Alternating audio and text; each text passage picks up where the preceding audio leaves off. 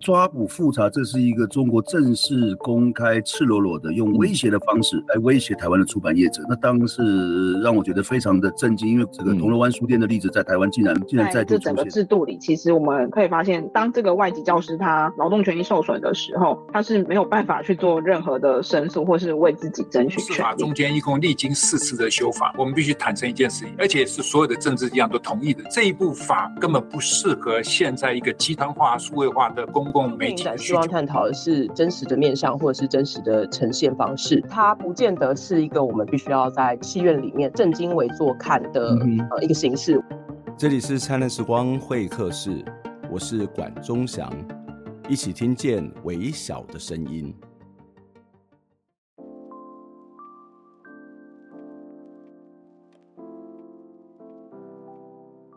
上周的节目，我们讨论了桃园航空城的议题。有些朋友听完节目之后，告诉我们，他知道政府要盖第三跑道，原来土地征收的面积是这么的大，真的有这些必要吗？我想这是一个非常值得我们要讨论的议题，也是我们上礼拜的节目的主旨之一。有些朋友也在节目当中了解到区段征收问题的严重性。如果您错过上集的节目，记得要回头听一下哦，非常非常的精彩与重要。而我在上集的节目的标题问了一个隐藏版的问题，就是说桃园航空城的新建也许会让国家有机会大发展大发展，但是住在当地的民众就能够因此共好吗？例如在这一集的节目来宾之一蔡美玲，她的遭遇就不是如此，她并没有因为航空城的新建而过得更好。蔡美玲跟她的丈夫因为工作的需要，他们到机场附近去找房子。买房之前就一再的确认新家不会被划入征收的范围，没想到他们才刚刚办完购屋的手续，就被划到航空城之内了。他虽然是在化疗，但是仍然尽力的参与每一场会议，去陈情、去抗议。皇天不负苦心人，还好蔡美玲的家被划出征收的区域。不过好日子并没有因为这样子就来临了。今年六月，也就是我们在录节目的前几天，蔡美玲收到了交通部民航局的公文。这公文里头表示要召开这个纳入区段征收范围公开展览前座谈会，也就是说，他们家有可能又会被再划到征收范围之中。他的心再度的焦虑跟愤怒。这集的节目就要邀请桃园航空城的被迫迁户蔡美玲来现身说法。另外一位来宾是熊一林律师，他是航空城案的律师团成员，他们长期协助居民进行诉讼。接下来就要请您一起来听这一集的精彩内容。在进节目之前，一样期待您可以透过捐款的方式来支持我们。透过您的捐款，让我们可以做更多更好的报道，一起听见微小的声音。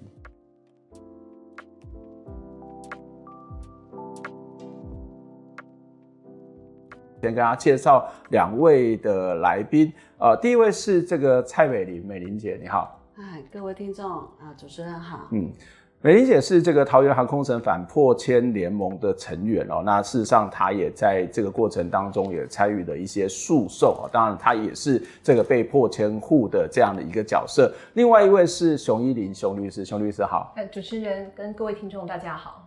嗯，熊律师是这个桃园航空城案的律师团的成员哦。那前一阵子也看到熊律师参与的这有关土地这个征收诉讼的这这个案子哦。那我想在这个案子当中，事实上它涉及到的人非常的多，它涉及到的这个征收的范围也非常非常的大哦。那我我想先请教一下美玲姐哦，就是当时你是在什么样的情况之下知道航空城这个案子哦？那你当下知道这个案子的时候，呃，你有什么样的一些呃反应吗？欸，因为我从小在台北长大，嗯，然后我不知道什么叫征收，嗯，我只知道都更，因为我在新北新庄区，从小就是一片田地在玩耍的地方。可是渐渐的，小学减少了农地，中学又更少，到了高中几乎都是公寓了。嗯，那那时候我看到那个阿姨啊，她的田是我们在玩耍的地方，嗯，她那时候在收资源回收跟种菜卖菜，可是到我国中的时候，他是配了一间透天厝，没错。嗯。可是他没有菜种，没有菜卖，他、嗯、依然在捡着资源回收。嗯。嗯到现在，我看到他还是依然过这样的生活。嗯嗯嗯。可是我在我心里就有一个底，就是啊，都根怎么会是这样？嗯。嘿。嗯。那我结婚的时候，先生。就是在机场上班，OK，我们就搬到。所以你现在是机场的工作人员？嗯、是，嗯，快递仓这边的长荣快递仓这边的。但我就搬过来之后，其实大家邻居在我背后嘀嘀咕咕的，其实我也不知道为什么，嗯、可能是我新搬来的邻居，嗯，他比较好奇。嗯、我当初是这样想，嗯，然后好像隔了一年多吧，我就癌症了，嗯。那这癌症的治疗当中当然是很不好受的，而且我是跟一般人不一样，一知道就是第四期。哇，哦，那当然是先化疗先做，做完之后，哎、嗯，癌细胞没有减少到多少，但医生就紧张了，嗯，就一定要先开刀了。开刀之后，你看我这样，我的胸部就是像皮贴着骨头肋骨，嗯，嗯，所以你现在在做化疗。没有没有没有，我我是医生放弃的那一个那一种的，就是治疗完之后，开刀完之后，你就过好你的每一个明天，嗯嗯，那也习惯了啦，就反正就怎么来我就怎么过嘛，哈。那这个化疗开刀又在化疗，医生有说你的药是跟一般人不一样，三到五倍哦，嗯，那你如果承受不住的话，你要讲，嗯，我们就可能停药了。但是还是撑啊，撑过了，嗯、就没想到美好的生活才要开始而已。想说可以好好的调养身体，然后就看到对面的房子不错哦。嗯，万一我哪天不在的话，我先生、嗯、还有房子，啊，嗯、爸爸妈妈、嗯、姐姐都可以住在一起。那就看了，哎，对面刚好在盖房子，哦，真的是就对面而已，就这么近而已。嗯。嗯啊，好棒哦！就就决定看了房子，就跟姐姐商量，先生的姐姐商量说：“哎，这样的房子不错，我看了房子也不错，就决定买了。”嗯，好，但很开心啊！三月看房子，四月份签合约，五月二十七号贷款下来，六月十四号我们接到公文说我们纳进去机场特定园区，纳进去机场特定园区。OK，对，所以我们等于这个，所以你刚买好。然后没多久就是纳知道纳进去，对，嗯，对，等于我们我那时候才去了解哦，大概九十九年、九十八年、九十九年就已经涂有了，嗯，很小，就是现在的黑猫中队那边，嗯，哈，它的原既有的 战备跑道，嗯，那这样子我们还不受影响，可是到了九十九年，就是朱立伦。换到吴志扬的时候，嗯、哇，好大一片哦！然后到了一百零二年，简直就是一块布，嗯嗯，这太夸张了。然后那时候我们真的也没有外面的资源生源，哦，政党我就不用讲了，一定是三党嘛，国民党、嗯、民进党、无党的嘛。嗯，那他们在地人是跟我讲说。我们都不找民进党的喔，嗯，我说我管你什么东西呀，嗯，现在我不管他什么颜色，这个人可以救我，我就一定是找他，嗯，所以我就我要特别介绍这一位，呃，游和议员，嗯，他当初只是大员的代表，嗯，可是我就在脸书敲他，他就来了，嗯嗯，我们我们也跟政府一样，我们开的下下乡说明会。政府有开他政府的官方说明会，嗯、我们要告诉居民，不是政府宣导的这样，嗯嗯，嘿，嗯、现在事实证明，嗯，就是不是官方说的这样，嗯，好，有土地的人绝对很好，很棒，可是当你只有一间房子的人，嗯、是会很可怜，嗯嗯，说不定将来配的。连一间车，所。以你在那个时候就知道自己的家是被划进去对。那个区域，对，那你就开始展开了抗争。对，那他有什么样的跟你讨论的程序吗？还是他就发一个通知单告诉你说，你们家我要了哦，然后就要交出来，是这样子吗？有有一张类似这样大小的宣传单，嗯，但它是紫粉红色的，嗯嗯，紫粉红色的，然后写着你同意被征收还是不同意被征收，嗯，然后一个是请寄回，嗯。比这样小张哦，就这样对折而已哦。就像是用寄是寄挂号还是投递？丢你信箱哦。OK，嘿，嗯。那我记得那时候我有看到邻居的阿伯很生气，航空城搞了十几年，现在又来搞，好，他们就很生气，就有的当场就撕掉。对。那后面我就进行到。内政部营建署开会，嗯、也是借由徐老师跟本全老师，嗯嗯，好、嗯，徐教授跟本全廖廖本全律师廖老师，对、嗯、对，本全老师很激动，因为我们航空城可能有就是台湾有史以来最大的征收案，没错，嗯，但刚开始我们不知道会议的时候，都是徐老师跟本全老师去开会，嗯，那那时候借由培慧老师，嗯。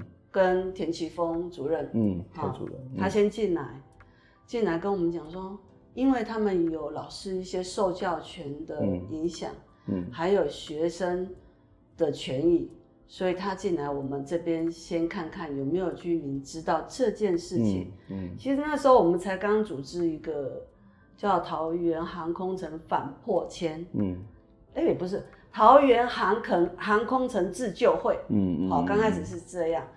结果没想到这里面的人是在地人，他们有一些人是要跟村长，嗯，就是有一点进来当北亚的啦，嗯嗯，廖北亚的啦。嗯嗯嗯、那那时候我比较单纯一点，我就没想那么多，我就想说大家一起努力，呀、嗯，然后不到半年，就是碰到大埔。嗯，大埔事件，那个、苗栗的大埔事件，嗯，那个阿贵律师他们胜诉，嗯，我记得那天开记者会的时候，我还在外面，我还架着摄影机在拍，嗯，因为我是机动组，我都是跑外面，嗯，结果在这过程当中，我接到里面办公室的小姐给我的电话，说美玲姐怎么办？嗯。他们一些重要的干部已经去找村长协议架构。哦，OK OK。所以当场我就眼泪就哭了，我就真的哭得很惨很惨。就有点被出卖的感觉。是啊，嗯。那那时候阿贵律师也有比较注意到说我的行为可能哭得太太严重，因为那个那个眼泪是不知不觉一直掉一直掉一直掉，一直流，就像水龙头一样。嗯。他有过来跟我讲说，美伶。今天是大埔胜诉的记者会，嗯，嗯，我们不要失焦，呀，因为大家那时候也知道我是航空城的代表，嗯，那、嗯、我就跟他阿贵律师讲说，我知道，可是我不是因为这个事情在哭，我因为我内部有一点事情，嗯、所以我不自觉的一直掉眼泪，嗯，嗯，那他已经这样跟我说，我只好就是手帕就是半盖着，啊，然后摄影机就架着照拍，嗯。嗯。我我我印象给我最深刻就是那一次这样子的打击，嗯，然后我们自救会的会议隔一个礼拜就开会了嘛，我就说长痛不如短痛，嗯，因为我们的目终究终点是不一样的，嗯嗯，我想说我们就此打住好了，你们走你们的，我们走我们的，嗯。我想走我自己想走的，嗯，他就说不行，我们就是要利用你，嗯，你不能走。嗯、我说可是你们是有条件被征收的，我不是，我的是，就是你不要来动我，嗯，为什么？因为我是来扎根的，嗯，我才刚进来，我九十七年才刚搬进来，嗯。你就要把我连根都拔起。所以在这过程当中，呃，你其实是有一些自己的坚持，但是有些人可能他自己的考虑，他就加入了这一个征收，但是你后来持续的抗争。不过我想要先请教一下熊律师，就是刚刚有谈到说，呃，当美玲姐她知道这一件事情的时候，就是那一张单子，那张单子就说征收跟同意征收跟不同意征收，这是一个正常合理的征收的程序吗？还是我们国家在征收土地的时候就惯常用这种方式呢？呃，跟主持人报告，其实刚才美玲姐所提到的一个，应该是说是呃，虚地机关去针对可能要被征收范围内的被征收户，他去调查他的意愿。嗯，那基本上其实这在实务上其实是有会做这件事情，嗯、但其实这个程序上有一个很大的问题，就像美玲姐刚所讲的，他那个单子上面其实写的非常简单，他只问你、嗯、呃要不要呃加入区段征收。嗯，其实也不是加入，其实他是认为说你同不同意区段征收，那你就是重点是你一般的居民或是一般的不管是土地所有人或是建物所有权人。他根本就不知道什么叫区段征收，征收，所以你现在如果是只有这么呃简陋的一个问题，嗯、去问他们愿不愿意加入，嗯、那这个到底这个问卷这个调查出来的意愿，其实是有很很大的可疑性。它它本身只是一个调查意愿，但是不是一个真正的一个一个决定或不决定的一个这决策了，还是、呃？基本上他们其实也会把这样子的一个是否同意要呃加入区段征收这样子的一个调查，去作为他后续。呃，进入呃土地征收审议小组时.会去跟呃委员说明说，嗯、呃本件的一个区段征收的开发案有多少人，嗯，呃其实是同意征收，嗯、那包含是说有多少人在协议架构已经同意，嗯、就是出售他的房子跟土地。其实他这个会是作为后续呃土地征收审议小组去参组的资料之一。嗯、但我们刚才就是跟主持人报告，就是我们会认为这样调查其实是非常简陋，嗯、而且在于在于呃当地居民。就是这些被征收人，他们在完全不了解的一个情况之下做这样的调查，其实是没有任何意义，也没有任何的代表性。嗯，嗯嗯，那他们可以反对我不同意征收吗？这个反对是有用的嘛？因为如果它是一个国家既定政策，而且又是用区段征收的方法，居民不想玩可以吗？就在那个单子上面，就算表达我反对是有用的吗？呃。你在单子上表达反对，就是代表是你一个意见提出，但是因为其实呃征收它的一个流程，在呃提呃在需用土地机关它提报这个征收案到内政部的土地征收小组之前，嗯、它其实是有好几个呃程序要做。那基本上它一定要召开公听会，嗯，然后还有就是呃协议架构的程序。那只是说依照我们本件来讲，它又涉及是一个新定都市计划的关系，嗯、所以它的公听会其实有可能是透过。呃，另一个在特定区都市计划所召开的公听会的部分来讲，就是合并进行。嗯，嗯，所以以我们本案来看，其实我们如果土地被划入征收范围之内，那我们要不要表达不愿意征收的意见？一定要，嗯，而且一定要每个程序都要参与。对，因为呃，从我们呃最近就是六月十二号所收到的一个机场园区的土地征收的案件，嗯、我们看到判决理由，其实里面就有提到，就是说。他去，他有去细致去审酌，呃，原告这边这些当事人在相关程序当中，你有没有表达意见？嗯嗯、我们其中有一位，呃，有一位，呃，就是判被判决败诉的原告，其实就是被认为说，哦、呃，你虽然在一开始在都市计划的一个在公展的期间，你有表达你不愿意呃加入征收，嗯、但是你在后面召开的相关的。呃，公听会的程序或是协议架构程序，你都没有参与。嗯，然后法院就认为说，呃，基本上他认为，因为你的土地在呃机场专用区，在自由贸易港区，在这个地方来讲，他认定有公益性跟必要性。嗯那你在后续的这些程序上，你没有在公听会表达意见，你也没有在协议架构表达你不愿意征收的意见。嗯、他认为说，既然呃区立机关都已经践行所谓的这些给你参程序参与的一个权利，你没有参与，他会认为这样的程序已经。嗯足以合法征收？不，不是听起来有点荒谬。他你你不是说他在问你意见的时候，你说不同意，他就永远不同意，而是你要每一个过程都要说不同意，然后每一个过程不同意，事实上是要有点像几点累积以后你要去诉说要吵架的这个成本，是这个意思吗？对，我觉得其实如果以目前我们看到最最近的这一个、嗯、呃台北高等行政法院一百一十呃一百一十年呃判呃对不起一百一十年诉字八六零号这个判决。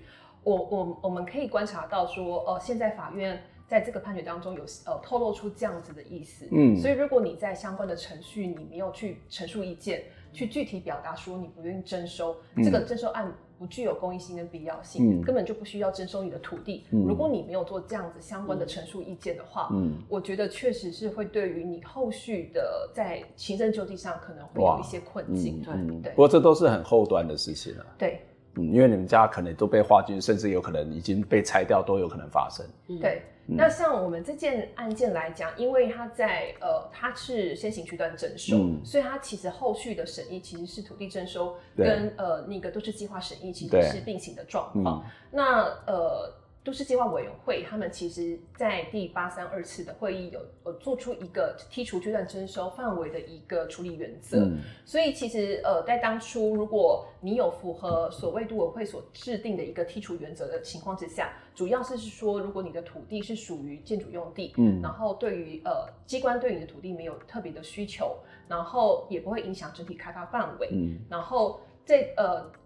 呃，也不影响整体开发计划的情况之下，你的土地其实是可以被剔除。嗯、但这个这部分只有针对建筑用地，嗯、不包含农务用地。嗯嗯。对，嗯、那在这个情况之下，如果你在这个程序当中，其实当初有提出的话，其实确实是有机会可以被剔除在区段分征收范围。嗯。但是我们这一件呃桃园航空城的土地征收，一个重点在于，其实它是征收非常大面积范围的农务用地。嗯。所以其实呃，像我们在机场园区提起。呃，撤销诉讼的原告，其实他们土地大部分都是在农务用地，嗯、所以他们属于其实真的没有必要要征收，嗯、但是还是被划入征收，嗯、只是因为他土地是农务用地的关系。对呀，我想接下来再请教一下美玲姐哦，就是在呃，刚刚律师有提到说会有一些听公听会，那我们知道在这次有办，应该是听证会在这个大礼堂。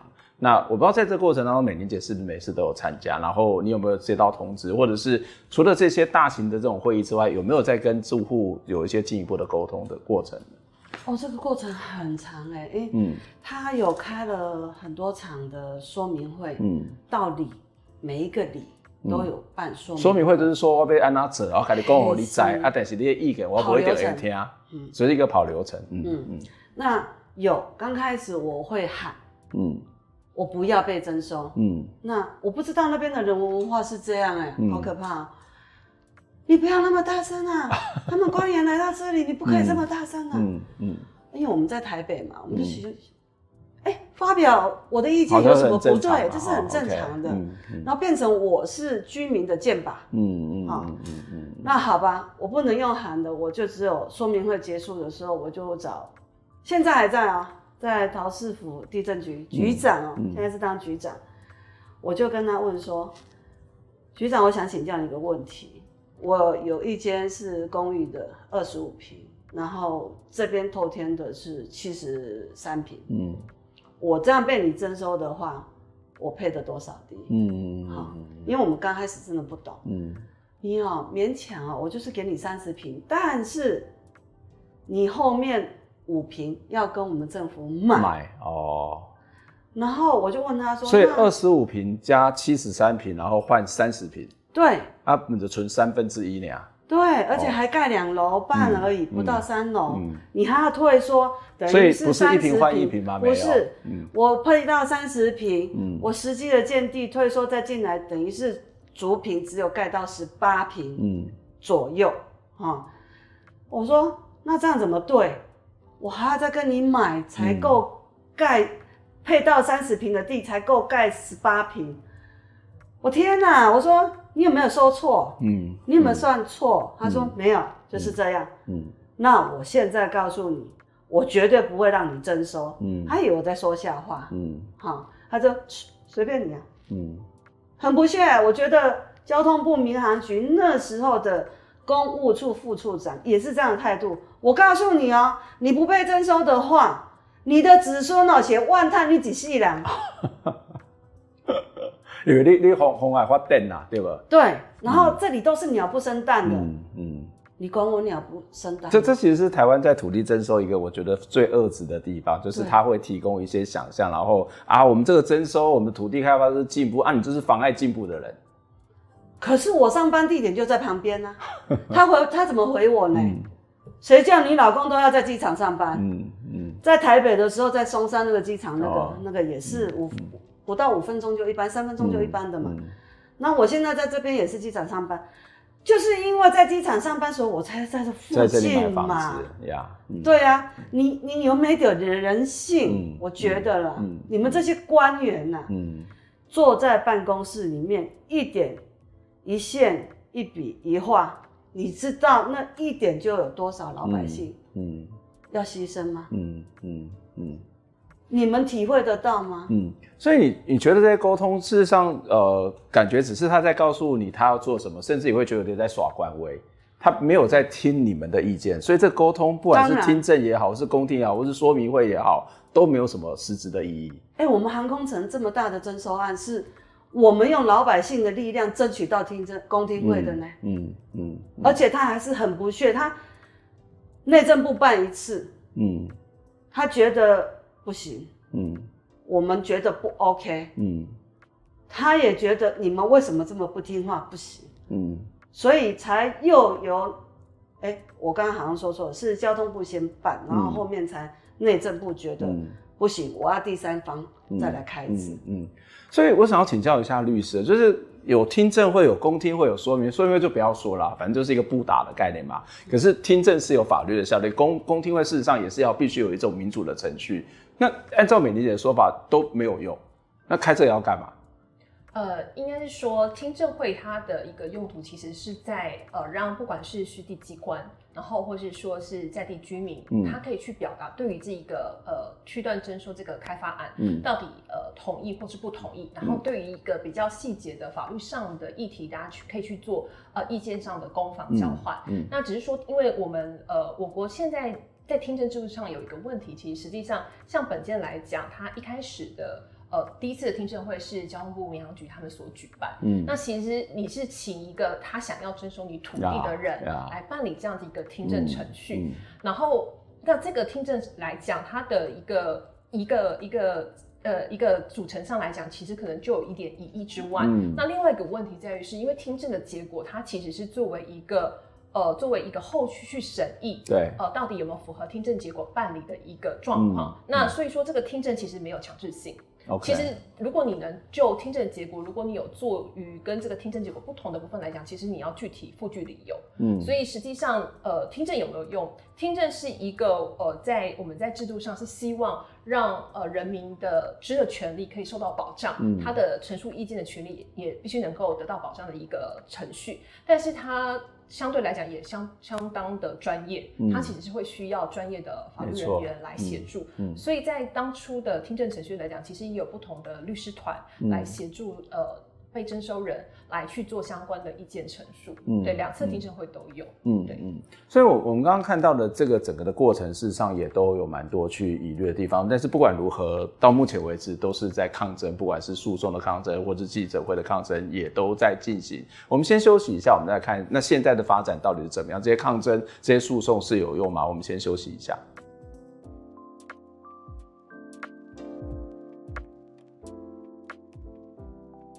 蔡美玲收到交通部民航局的公文，内容提到六月二十七号会针对田寮过田社区、光明社区、坎下地区、东隆凯悦以及军品社区，总共有四处要去召开刚刚提到的纳入区段征收范围公开展览前座谈会。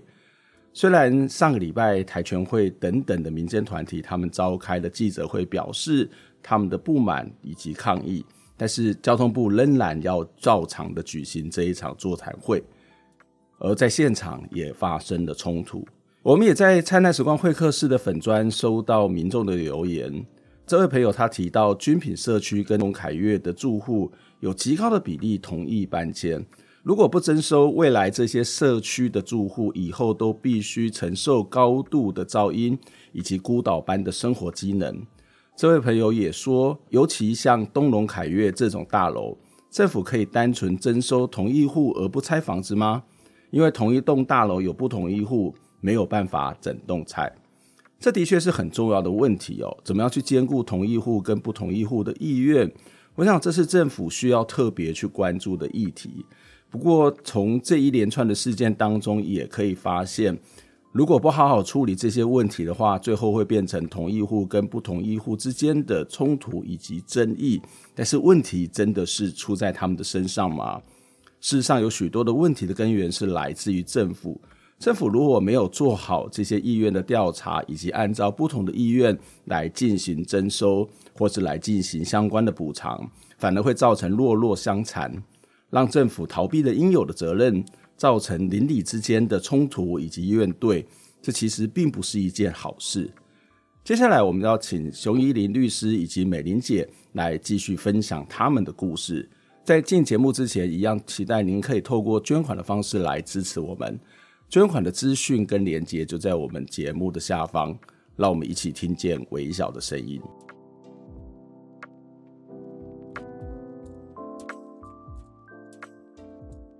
欢迎再次回到《灿烂时光会客室》节目的现场，我是主持人管中祥。《灿烂时光会客室》是由公民行动影音记录资料库独立制作。我们透过人物的专访、议题的整理，还有新闻的回顾，带大家了解到一些争议性事件背后值得我们要去关注的议题。我们有 Podcast 频道、YouTube 频道，欢迎大家能够订阅、收听、收看。也期待你可以透过捐款的方式来支持我们，透过群众的募资捐款，让独立媒体可以真正的独立，可以走得更远、更好。今天在节目当中要来延续上。是跟大家讨论的桃园航空城这个全台湾最大的这个土地开发征收案哦，在我们节目现场有两位来宾，一位是蔡美玲，美玲姐你好，主持人好，听众好。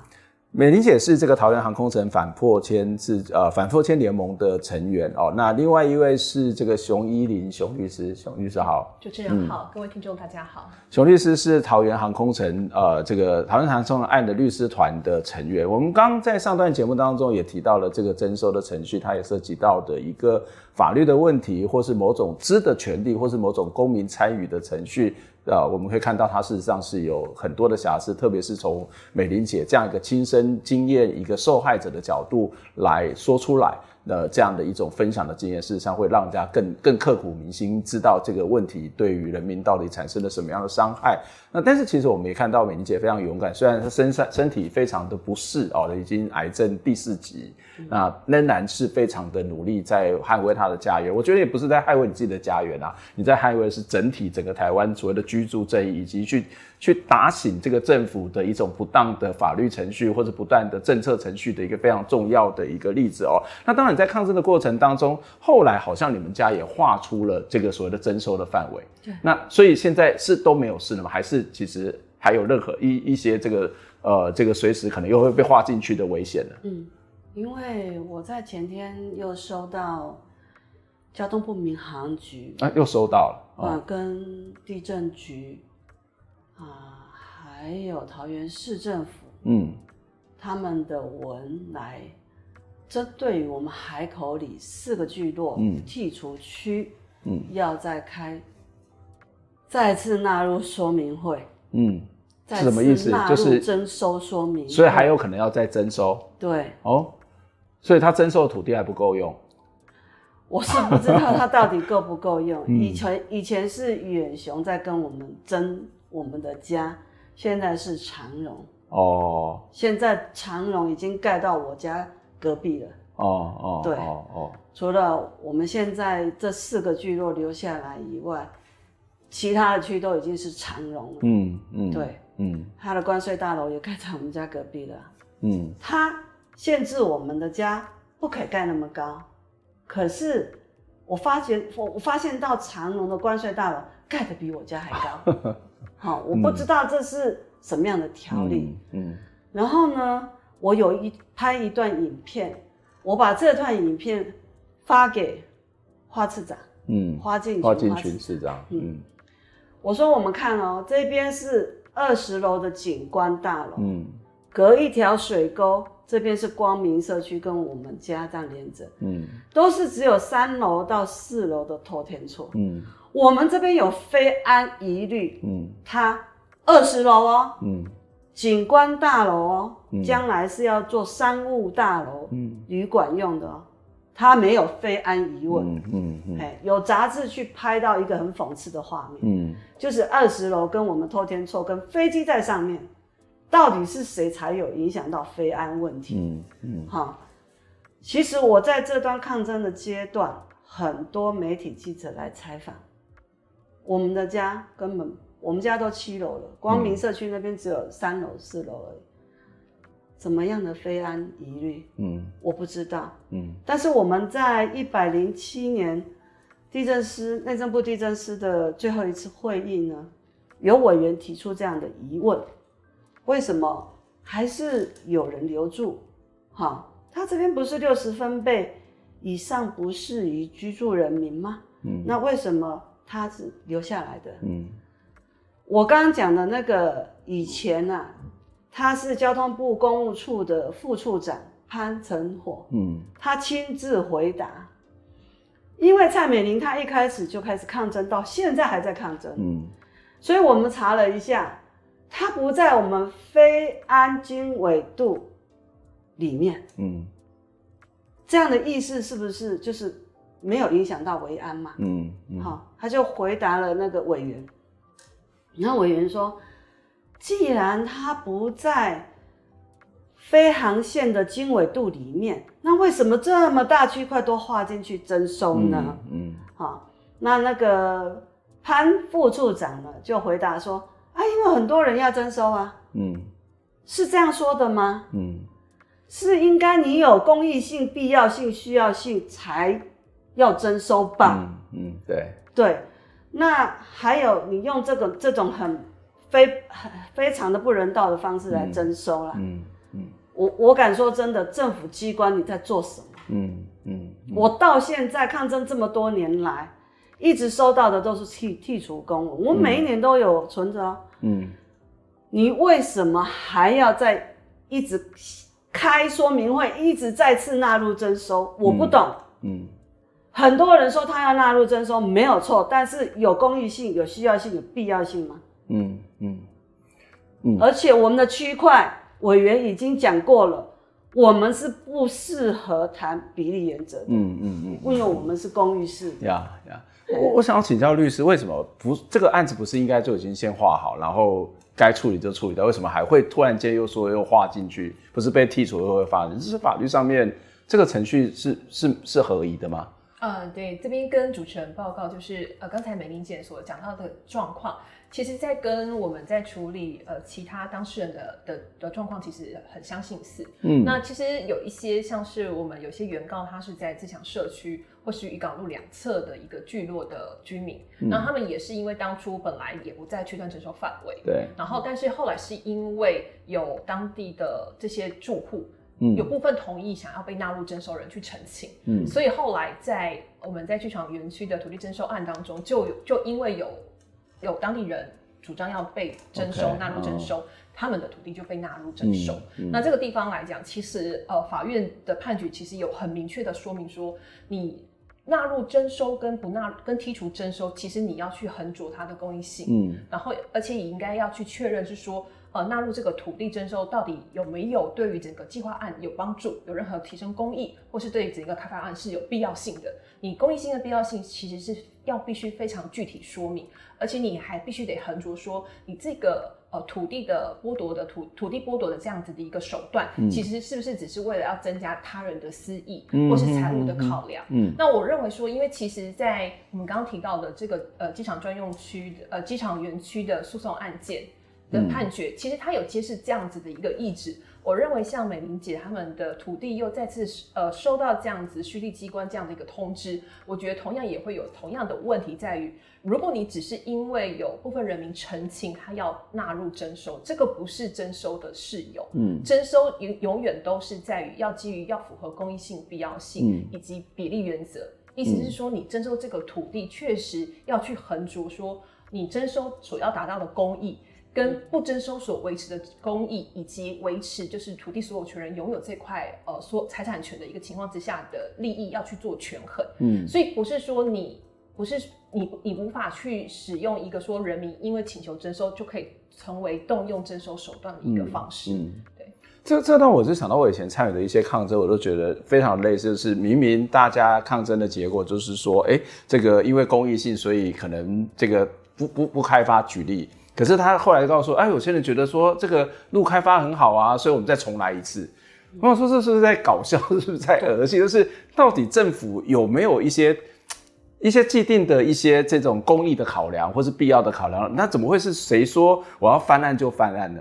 这个这个不是对政府打脸嘛？他对他的威信，对他的公共政策的实施，也是一种伤害，不是吗？对，所以我们会认为说，其实。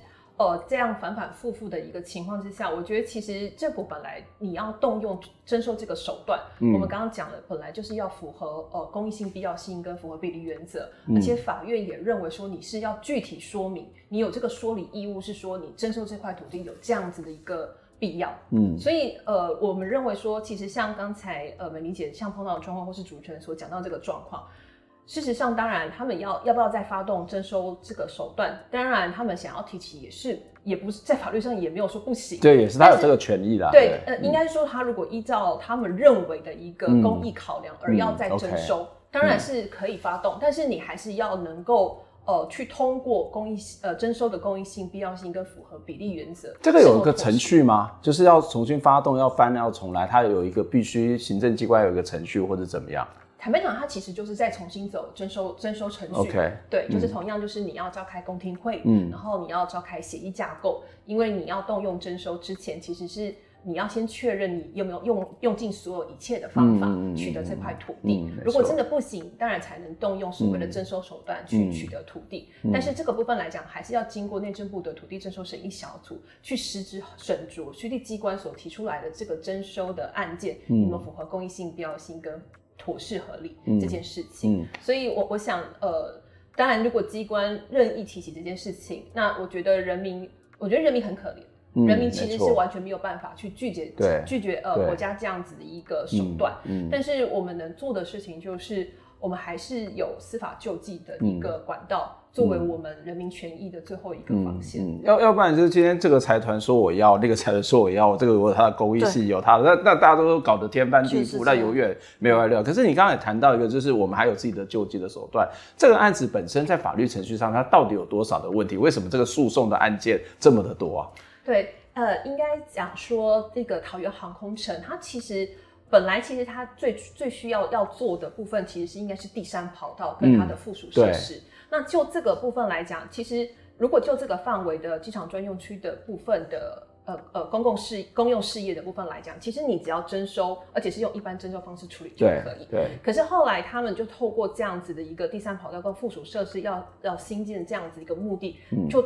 大幅拓展它要去呃区段征收的范围。嗯、那因为其实它这个区段征收，它这个制度有一个重要的特质是，它其实会有财务上考量。嗯，所以就会变成是说，它需要透过去扩张征收非常大笔的土地，来作为后续抵价地，嗯、然后抵价地去呃去作为像是呃补偿金另外一种替代方式的补偿给被征收人。嗯，然后部分是作为公共设施用地，那另外是他们可以作为自己标售的土地。嗯所以其实区段征收制度本来本来就是一个非常呃非常粗暴的一个程序，而且在这个程序一开启之后，呃，我们很遗憾的发现到说，其实对于这个公益性跟必要性的审查，其实是非常简陋，嗯，非常非常粗糙。嗯，那因为这样子一个开发，它又是采行所谓的先行区段征收，意思是说，它其实已经先决定好它的开发手段，就是我要用区段征征收方式的手段先做，然后。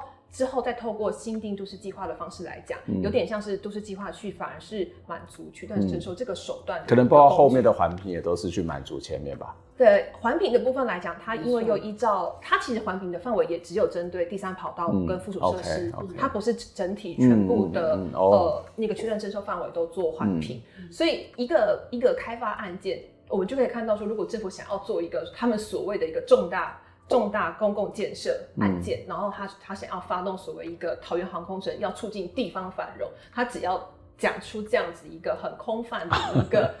梦想。就空具想象力度 的一个想法，对，然后做出来之后，嗯、他接下来决定的手段之后，他其实像是都市计划，反而我们会认为就是成为他一个服务这样的区段征收目的的一个相关规划。嗯，嗯对，所以其实是，所以我们这个案件其实它会涉及到环评，我们刚刚讲到环境影响评估，它其实是只有针对第三跑道的范围，嗯、然后接下来它其实也会涉及是都市计划。嗯，对，那你就这个桃园航空城这个特定区的计划当中，你你的规划。的部分的问题之外，还有最后就是要取得你的土地，嗯、这一个土呃去认征收这样子一个问题，嗯嗯、它所以它会形成三大块的法律上的争议。但是这个诉讼的救济程序是有用吗？会不会又像刚刚美玲姐提到的例子啊？我已经这个我已经撤离，已经划出，但是后来又有人提出来，我又被纳进去，会不会在没完没了？嗯，对，应该是说这个不同的环评程序、都市计划程序跟土地征收的程序，它其实是不同的行政程序、嗯、处理的。关注的问题，法规上面所关注的问题，其实也是不太一样。嗯，那刚刚主持人所提到的部分，它其实它其实是会落在是呃呃区段征收，就是土地征收这一块的部分。嗯，嗯那我们刚刚就有提到说，不管是要呃纳再纳入区段征收坦白讲，因为都市计划它其实已经将美玲姐的土地的部分来讲，已经划为是第一种住宅区，一直就是剔除征收。嗯，所以它其实要如何去变更说，原本从呃是不需要征收的一个情况之下，突然要变成要征收，它到底有什么样的情况的不同？嗯、到底有？但是因为实际上目前呃桃园航空城这个开发案现在才才才刚进行而已啊，嗯，那所以说到底有没有像他们所讲的有还要必要必要征收那个 Yeah. 呃美玲姐他们的土地才能满足所谓他们的开发这件事情？嗯、我觉得其实有相当大意义，嗯，对，嗯嗯。但是在这过程当中，这些哦这些这以这次的案子还好的就是这个行政机关被败诉，那他还是可以有上诉的权利，当然，所以他们要上诉，或者是他们上诉会赢吗？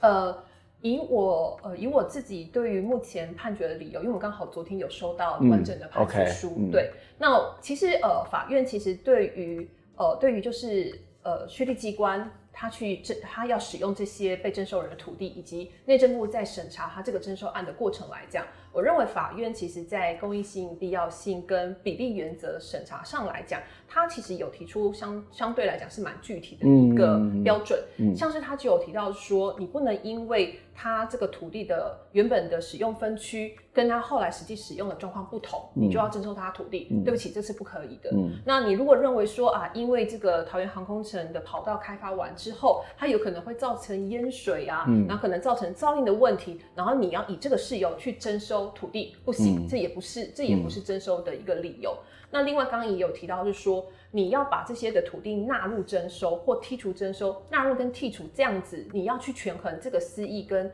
就是被征收的公益跟不征收的公益，以及维持私有土呃私有土地权人他的维持他财产权的这个私益的部分来讲，嗯、你要做权衡，甚至是法院甚至进一步都提到，他认为。其实你纳入征收是不是因为是他人私益的考量，或是财务考量？所以他法院都提出这种质疑了。对，所以我认为说，其实在这个判决当中，它其实就呃公益性跟必要性，还有比例原则这个衡酌利益衡酌的部分来讲，它有一个比较具体的一个呃审审查的一个标准。对，但是。对于我们来讲，这个判决当然还是有一点遗憾，在于是说，嗯、呃，他对于我们败诉的原告部分来讲，他其实我们会认为说，他其实没有具体审酌这个个案到底真的到底有没有真的会影响机场专用区，嗯，或是自由贸易港区的一个呃这个开发使用的问题。我们认为其实法院没有再进一步的审酌的部分，嗯、对。然后这个判决当然还是。呃，对于对于一些的见解上来讲，我们认为可能还是需要我们透过后续的上诉去做一些突破，嗯嗯、所以这个也是后续律师团会在努力的地方。对，我我想要请教美玲姐，让你参与抗争也有十多年的时间，一路上面怎么走来？我看你对这个所谓的抗争程序、法律都非常的熟悉。这个过程当中，你应该读了很多的东西，然后经历了很多的这种，包括心理的煎熬，或者是甚至跟邻居的关系，或者是面对官方的各式各样的这种，呃，你认为是比较粗暴的这种行政上面的这种程序跟言语，可以跟我们分享一下这一路来的心路历程吗？我觉得我被政府莫名其妙的判了一个死刑。嗯嗯嗯，我真的是这样觉得，因为。杀人犯，嗯，他还可以上诉到有可教化，嗯，变成无期徒刑。可是我们的征收案没有办法，嗯，没有办法，嗯，像死刑犯可能十年他已经早就被判无期徒刑，嗯嗯。可是我现在十年多了，我还收到公文，还要再次纳入征收说明会，嗯。就一直这个折磨的一直来，一直来，一直来。是啊，就是我比一个死刑犯还可怜。嗯，死刑犯还可以在里面睡得稳。嗯，然后还可以好好的过日子。嗯嗯。可是我不行。嗯。因为我要面对每天都要面对他，政府什么时候又来几次监了？嗯。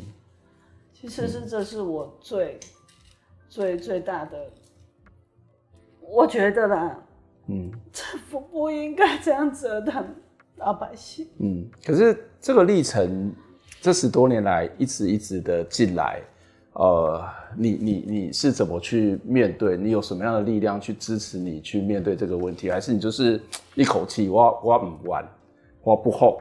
当然，这个这也是其中之一啊。嗯，关不关呢。嗯，我有房子，我有罪吗？嗯，我有房子有罪吗？嗯哼，是不是？嗯，一一个一个经济不就是这样起来的吗？嗯。你政府要有经济，也是老百姓安居乐业才有办法吗？嗯，那你这样一再一再一度一度的折磨我们，你到底要把我们折磨到什么时候？我剔除公文已经从一百零六年收到现在，嗯，他现在又来一个再再次纳入征收。刚刚律师不是有讲，你不能因为有人要纳入征收，这。这就叫做理由事由来列入公益性跟必要性嘛？嗯，不是嘛？对，对不对？你这么多的文给我是给假的吗？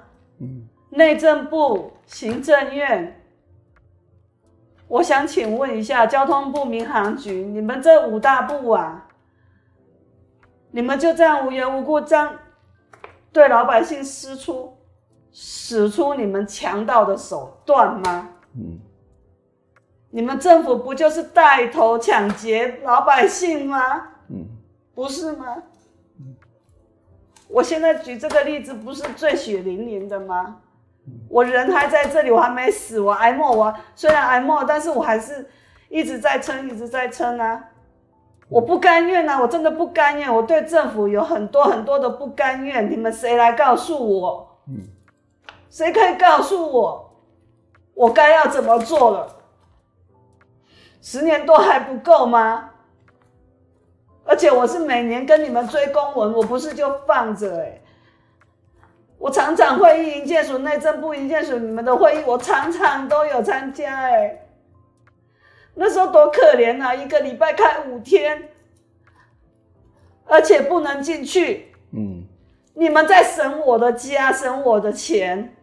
我不能进去开会，这是什么道理？而且还是代表进去，可是官员却都一个一个坐在里面的，要你的家，要你的地，我该怎么办？请你们告诉我，我在这里呼吁所有的律师、法官们，请你们协助一个大势至法，区段征收这个恶法是很要人命的，你们知道吗？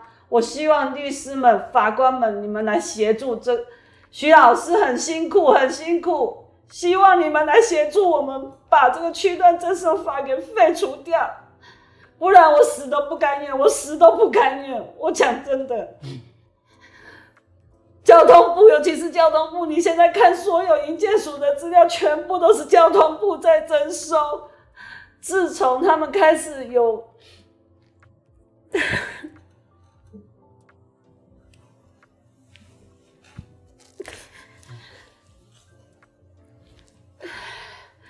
自从前瞻计划开始之后，有有多少的老百姓又陷入这个泥沼里面？嗯，我希望，我真的希望律师们、法官们，你们帮帮徐老师，帮帮这些老百姓，把这个区段征收法给废除掉。我们台湾说有多民主，我不相信。十九世纪前的区段征收法，二十一世纪台湾现在还在用，而且而且用的非常的严重。不是我们不是要钱，一般老百姓都会认为我们拿的钱不足。不是，我只是来扎根，我要来这里生存，就这么简单。我我我真的没有什么话可以讲。嗯嗯，我我想这个案子，呃，美玲姐是个案，但是她也不是个案，是我们可以看到，特别是刚刚谈到区段征收的这个法律，它造成了很多的问题。呃，但是从过去的民进党在野，一直到现在在朝，呃，一直说要废，一直说要改，但是我们看不到任何的进度。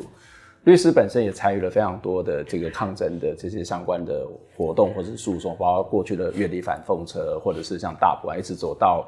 这个呃航空城的这些案子，你也陪伴很多人在提供法律上的协助，或者甚至是在心灵上面的一些相关的支持。你怎么去看这一路来的变化？你觉得呃在这种状况底下，台湾还有一些改变的可能跟机会吗？这样的一个呃让人家觉得很心酸的悲剧还会持续的发生吗？呃，对，这边跟主持人报告，就是其实呃在我协助相关的案件当中。那其实可以看到说，其实很多其实是制度上的问题。嗯，呃，这些制度上的问题，其实第一个可能其实是在立法上就要进行修法。嗯、像我们讲到的区段征收，它其实因为就是拟定在土地征收条例里面，所以呃，这个制度目前看起来是在呃在条例当中是呃区区地机关它可以动用的手段，但是这个制度它的违宪性，其实我们在当初提起。呃，土地征收诉讼的时候，其实我们也有呃申请，希望法院就这个部分来讲，先就区段征收的违宪性有没有可能可以裁定停止，然后送呃送交呃那个送交释宪这件事情。那因为我们这个呃区段征收的案件来讲，它其实分为机场园区，嗯，然后还有附近地区，然后又因为土地跟地上物分开征收的关系，其实目前在法院是四个案件，嗯哼，那。我们目前目前现在机场园区土地这一块的案件是已经有一个胜诉结果，那只是说目前来讲还是要看呃后续就是呃内政部跟那个区地机关交通部民航局会上诉，才会决定这个判决有没有可能会呃确定的确定的部分。那另外一个其他部分来讲，我们还有一件是附近地区地上物的诉讼，那我们其实也是在积极在争取法院就。嗯呃，这一个区段征收制度，尤其包含先行区段征收这个制度的部分来讲，有没有可能可以裁定停止申请释宪的问题？嗯、但是因为其实这个问这个问题的核心在于，可能透过立法修正，其实才是最主要核心解决问题的方式。嗯嗯、那透过释宪其实是逼迫立法怠惰，没有办法处理的情况之下，嗯、我们透过呃司法这样子的一个。呃，这一个最后最后的一个救济的手段，来试图看不看能够能改变这样子目前现况的一个困境。那只是说，对于我们来讲，呃，我们其实参与这个协助当事人的过程，其实对我们来说，其实我们也更多其实反而是焦虑。嗯，对于制度的坦白讲，我们对于制度没有办法改革的愤怒，其实都在心中，所以才会能够集结呃律师团的成员，然后大家愿意就是呃义务无偿的协助。他们在相关的法律诉讼当中来讲，提供我们专业上的协助，这也是我们的角色，对、嗯、我们角色上可以尽最大力量的可以达到的部分。嗯、所以诉讼的一个管道，其实也是我们希望透过呃我们的在法律上相关的专业的协助，能够得到一个判决，是对于不管是呃现在或是未来的征收案件来讲，都会有一些帮助。嗯、其实法院的判决确实也能够。对于行政机关，他们要去做未来征收案件的一个考量，嗯，然后更谨慎去发动这个手段，其实是一有也是一个有非常重要性的一个、嗯、呃一个一个面向，嗯、对，所以以我们来说，我们当然还是希望说这些呃违宪的一些像是血案征收的制度本来就应该要废除掉，没错，没错，只是说如果立法。立法委员这边来讲，因为其实舆论舆论当初其实，在苗栗大埔案的时候，其实也有相关的讨论。没错。那只是说当初修法的时候，废除区段征收制度这个部分来讲，其实是遭到相当多的反对。因为我们可以理解说，像是相关的地震单位认为这个工具好用，嗯，地方政府也觉得很好用啊。对，对，都他们都觉得很好用。然后可能对于一些呃需要土地的财团来讲，这个方法也是一个很便宜可以取得。大笔土地的方式，嗯、所以其实当初在修法的时候，其实这个部分其实是被被阻挡掉的。嗯，那我们当然还是希望说，现在对于区段征收这个制度，如果立法的部分来讲，立法部分还是需要大家共同的努力去推动修法之外，嗯、那诉讼上这会是我们呃义务律师团这边会尽可能希望可以在判决上能做出这样子的一个改变。嗯，对，这是我们会再继续努力的地方。嗯，我想在呃几个层面，一个就是所谓的诉讼的部分。那当然我们看到整个法律过程是有很多的瑕疵，就是刚刚也提到了公益性、必要性等等，甚至法官都认为这个是很有问题。那当然我们还有很多的诉讼在进行当中，也许行政机关还会在上诉等等。但是不管如何，这这可能是这个呃这个是律师跟是法官这边的一些问题。但当你们会在这边努力，但是一个更重要的根本的问题，就是刚刚提到修法的问题嘛。这个修法。不不修，那这个问题永远存在，那就会出现类似更多美伶姐她所面临到的这种遭遇。那这个其实。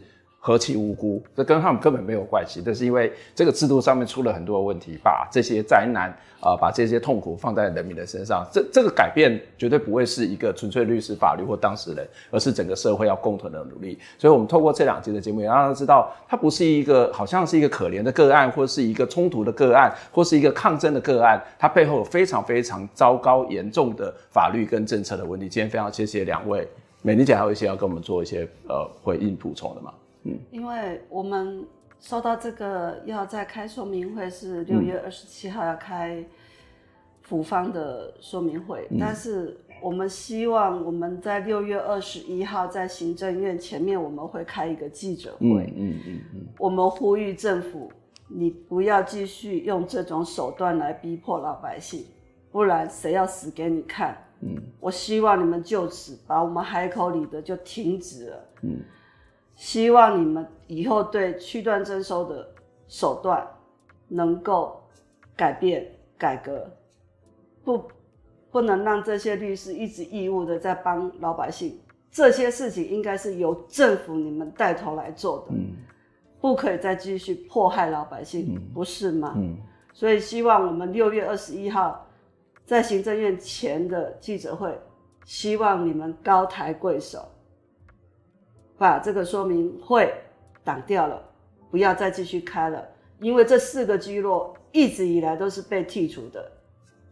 我在这里再呼吁一次，谢谢。嗯，好，我我想，特别是执政党，特别是民进党，当初要要修改、要废除，但是没有做，这是你的政治责任，不要忘记了。谢谢两位，我们下次再会，拜拜。